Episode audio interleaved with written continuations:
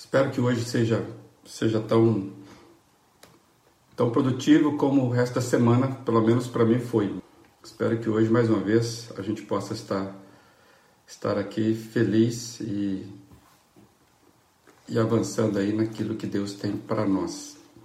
Tá bom? Queria já dizer que do nosso, do nosso, nosso desejo de estarmos diante do Senhor e pedindo a Ele, Pai, que o Senhor possa nos guiar na manhã desse dia, cuidar, ó Deus, daquilo que nós não damos conta mesmo, nos ajude a entender o Teu propósito, guia-nos, ó Deus, por caminhos retos, firmes, ajude a cada um, Deus, que estará ouvindo, que estão ouvindo, estão acompanhando essa reflexão. Tenha, Pai, misericórdia e graça da gente. Queremos ser vitoriosos nesta área, na tentação. E com o Senhor, com a tua palavra, a gente confia que venceremos. Deposito aqui cada um dos meus amados aqui, em nome de Jesus. Amém. É... Hoje eu queria que a gente tivesse pensando, já concluindo o nosso tempo, né? Nosso tempo que passamos aqui. É, a gente trabalhou a semana toda, né? Na narrativa da tentação de Jesus. E o propósito foi buscar referências para que nós pudéssemos entender e também cuidar com mais discernimento da nossa tentação. A ideia nossa não era apenas buscar conhecimento é, de um fato importante que aconteceu na vida do nosso mestre. Mas a minha, a minha intenção é, é para mim mesmo era que essa referência, que é o próprio Senhor Jesus, vivendo tentações reais e, e, e todo o, o, o, chamamos, o arcabouço envolvido, né? tudo aquilo que é envolvido, que tudo isso pudesse me ajudar a, a cuidar, ter mais discernimento acerca da minha vida. É impressionante como Jesus tinha essa percepção. E, e nós começamos essa jornada, se você lembrar, nós começamos essa jornada de reflexões perguntando como que você avalia as suas tentações ou como que você lida com as suas tentações. É, você consegue identificar quais são as áreas em que você é mais vulnerável às tentações? Então, nós começamos com, essa, com essas perguntas para que a gente pudesse aproximar do tema na, na nossa condição, sabendo do quanto isso é caro para a gente. E eu espero que durante essas conversas que nós tivemos aqui, essas coisas tenham ficado mais claras e que as leituras que nós fizemos dos textos tenham ajudado você a se posicionar com mais segurança diante delas. É... Então, saber da gente é muito importante. Hoje eu desejo que a gente finalize o tema vendo algumas lições, na verdade, rápidas lições que podemos tirar para nós da tentação de Jesus. Como eu já disse, não estudamos a tentação de Jesus apenas para saber um pouco melhor o que aconteceu com o nosso Mestre. Queremos tirar lições. É, é importante que nós tiremos lições para nossas vidas, para a minha vida, para a sua vida. Se a gente for observar com cuidado, a gente já vai ver no texto da narrativa de Jesus, que as tentações do, do inimigo, as tentações giraram em torno do ponto mais frágil de Jesus. É bom lembrar que a humanidade de Jesus era o ponto frágil de Jesus, mesmo não tendo pecado, porque essa humanidade limitava a, a sua divindade, limitava em todos os aspectos. Né? Como é que você pode ver um Deus infinito é, você consegue ver ele numa pessoa. Então, o Satanás ele vai trabalhar com essas limitações, vamos chamar assim, que era o ponto fraco, e ele vai explorar as carências dessa condição. Ele vai falar das necessidades materiais. Pergunta se Jesus Ele questiona por que, que Jesus está passando por necessidades materiais, a fome, por exemplo. Trabalha necessidade de, de segurança. Né? Você está aqui, mas você pode ser protegido por uma, uma gama infinita de, de anjos. E também ele trabalha numa possível carência de Jesus, que seria de poder, de reconhecimento de, da própria adoração.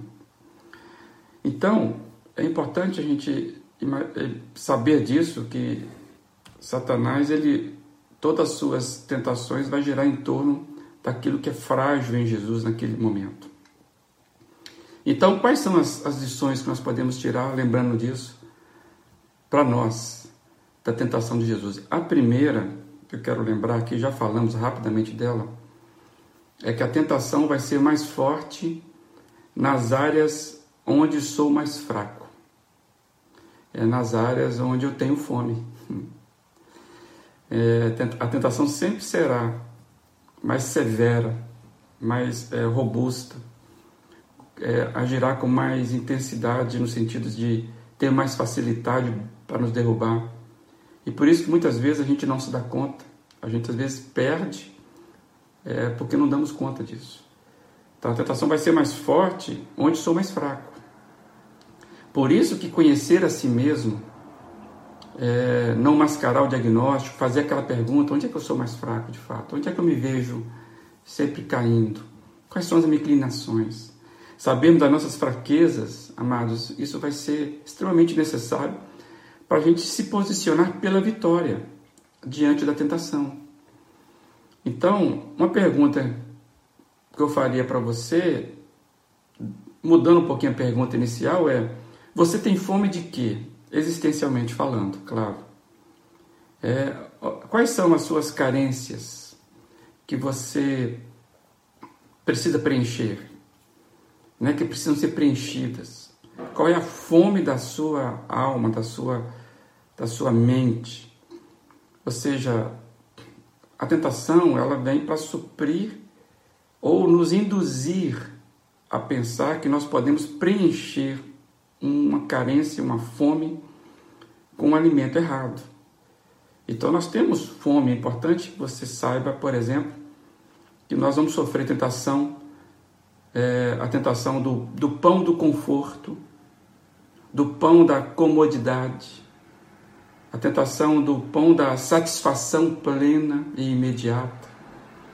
Tem pessoas que é, não conseguem suportar uma, uma, uma necessidade que surge, ela tem que resolver aquilo, enquanto ela não resolve, ela não faz mais nada.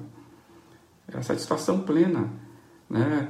A tentação do pão, de comer o pão para se resolver imediatamente, não sabe não sabe trabalhar um problema há muito tempo. A fome de realização, a fome de ser reconhecido, a fome de carências, de carícias. Amados, as nossas, as nossas fomes são uma fonte de tentação para nós. Então é muito importante a gente entender onde é que está a nossa fome na nossa vida. E, e você começar a fazer as perguntas honestamente, isso vai ajudar com certeza você dá um passo importante na, na, na vitória que, nós, que, cada um de nós quer ter. Então a tentação ela vai ser mais forte nas áreas onde sou mais fraco, nas áreas onde eu tenho fome.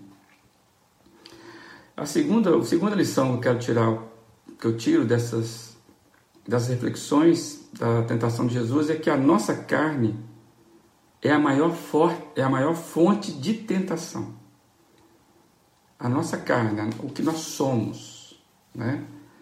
a nossa condição humana, é a maior fonte de tentação. Tem muita gente colocando culpa né, no diabo de pecados que ele próprio cometeu. É, eu vejo muito isso. Eu já vi uma reportagem que a pessoa, sei lá, acho que matou alguém, ou, é, fez algo tremendamente, ele fala, ah, não foi, foi o diabo que me tentou, eu fiz aquilo. Oh, ok, você pode até reconhecer que o próprio diabo tenha tentado esse rapaz naquela ocasião e outros. Mas ele não pode culpar o diabo pelo, pelo pecado que ele cometeu. gente não está negando a influência maligna, nós estudamos a semana toda. Mas a gente não pode colocar a culpa no diabo de pecados que a gente mesmo comete. Diferentemente de Jesus, é claro, que não tinha pecado, nós temos dentro de nós, dentro da gente, por sermos humanos caídos, uma fonte terrível de tentação. Então, nessa, nessa análise, eu quero dizer que o nosso maior inimigo somos nós mesmos em matéria de tentação. E é bom a gente lembrar que a Bíblia ela faz distinção entre tentação e pecado. Cristo, por exemplo, ele foi tentado em todas as coisas.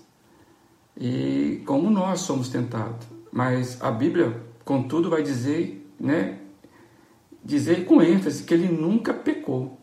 Lembra de Hebreus 4:15 que nós sempre trouxemos aqui? Eu quero lembrá-lo novamente. Olha o que diz Hebreus 4:15. Pois não temos um sumo sacerdote que não possa compadecer-se das nossas fraquezas, mas sim alguém que, como nós, passou por todo tipo de tentação, porém sem pecado. Assim, assim sendo, podemos nos aproximar do trono da graça com toda confiança, a fim de recebermos misericórdia e encontrarmos graça que nos ajude no momento de necessidade. Então, é bom separar a diferença de tentação e de pecado. E a Bíblia diz que só porque nós somos só porque nós somos tentados e somos, não significa que devamos prosseguir com aquela tentação e cair no pecado. Então, eu quero trazer aqui dois textos que nos ajudam a entender isso. O primeiro é 1 Coríntios 10, 13. Depois você lê com calma. 1 Coríntios 10, 13. Não nos sobreveio tentação que não fosse humana, mas Deus é fiel e não permitirá que, que sejais tentados além das vossas forças. Pelo contrário, juntamente com a tentação, vos proverá livramento de sorte que possais suportar.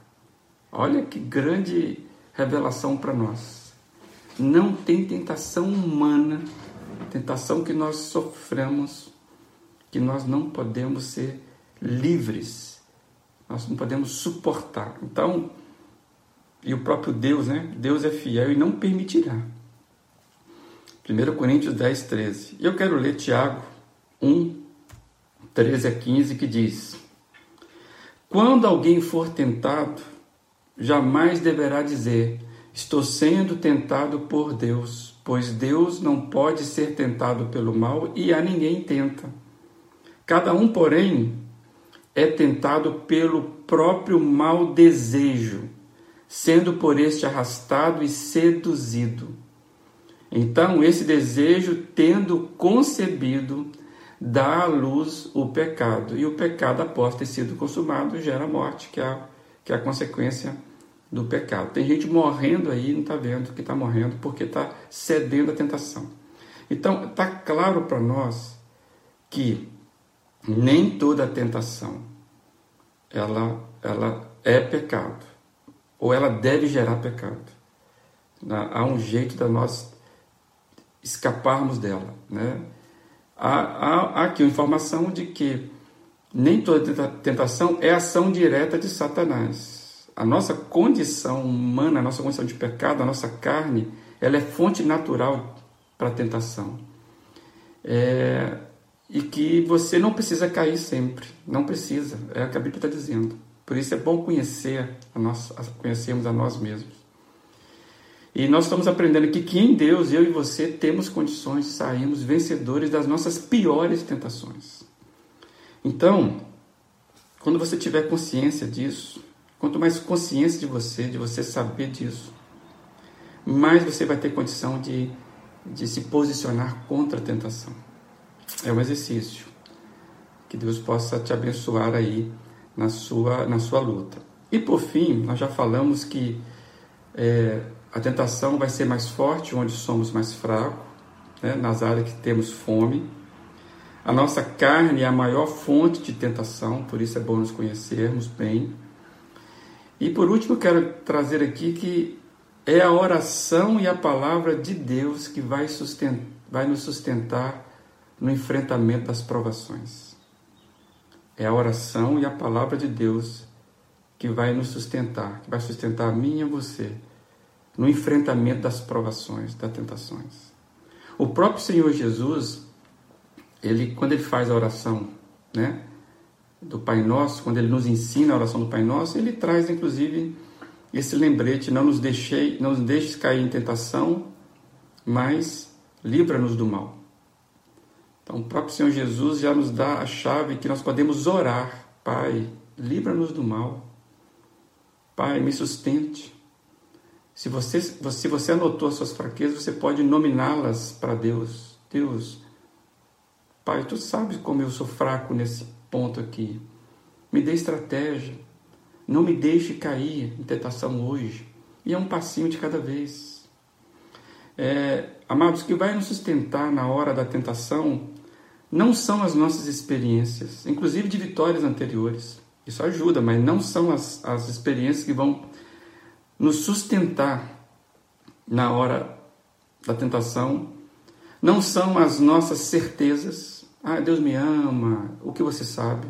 Não são né, as nossas convicções. Não é a nossa religiosidade. Não é a nossa bondade, o nosso intento. Não é o nosso sentimento de querer o bem o que vai sustentar a gente na hora da aprovação é a palavra de Deus. Nenhum sentimento bom, nenhum conhecimento, nada disso. É a palavra de Deus. Porque a palavra de Deus é um conhecimento que é transformado em vida. Lembra? É, a, a, a, é chamado de palavra viva, fonte de vida.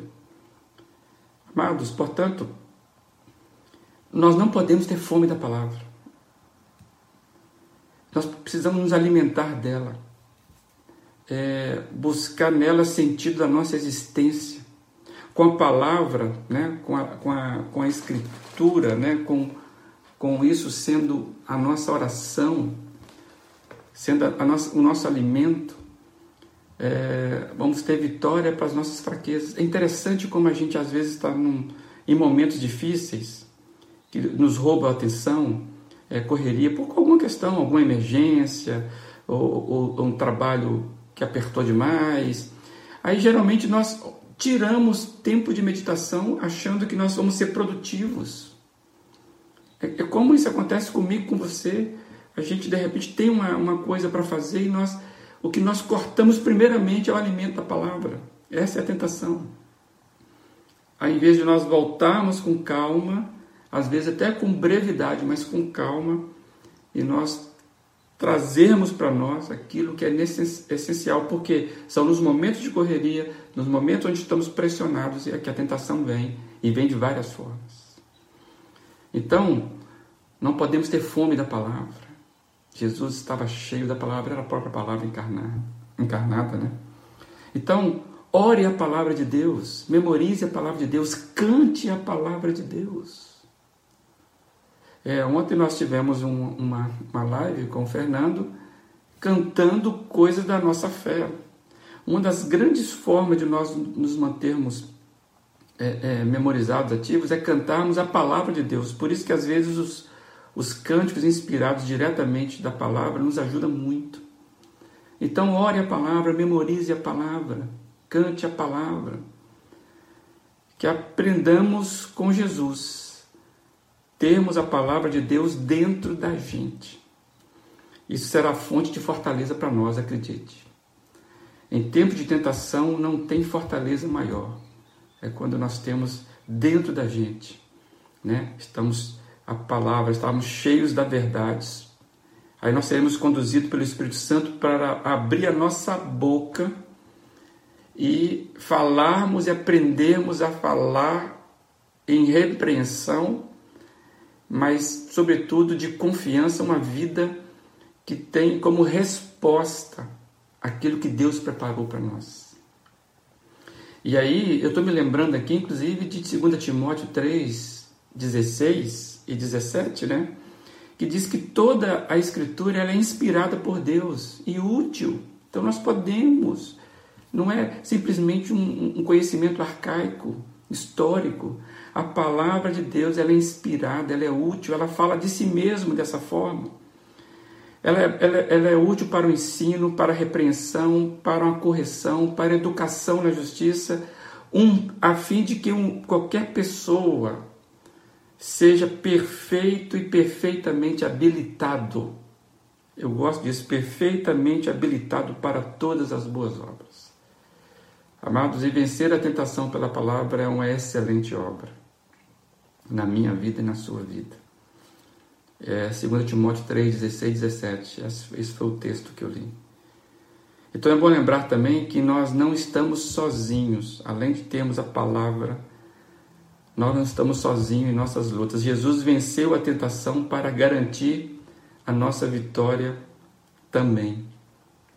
Então, eu queria fazer que você tomasse uma posição tomasse uma posição de, de trazer a palavra, não abra mão disso. Cada versículo que você aprende, decora, internaliza na sua alma, isso vai ser alimento para você, vai ser alimento para nós, está disponível para nós.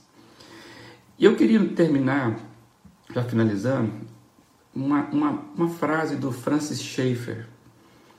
Ele fala algo muito interessante. Não somos nós que vencemos o mundo com a nossa própria força nós não temos uma usina, uma usina de força dentro de nós que possa vencer o mundo, vencer as tentações. O vencer é obra do Senhor Jesus, conforme já vimos. Poderá haver vitória, uma vitória prática, se erguemos as mãos vazias de fé de momento em momento e aceitamos a dádiva. Esta é a vitória que vence o mundo. Deus prometeu, a Bíblia afirmou que há como escapar da tentação. Pela graça de Deus, nós estaríamos desejando essa fuga. Desejar a fuga, escaparmos da tentação. E pela graça de Deus, isso é possível. Que cada um de nós possa viver né? sabendo que nós não precisamos passar sozinhos com as nossas tentações, podemos vivê-las é, vencendo-as em, em, em Cristo Jesus e pela, pela palavra. Que Deus te abençoe ricamente na sua luta, conhecendo as suas fraquezas, que você possa ser vitorioso. Anote, é, tome uma posição Decida-se pela vitória em Jesus Cristo. E Ele com certeza vai te ajudar. Tá bom? Que espero que essa semana tenha sido abençoadora para você.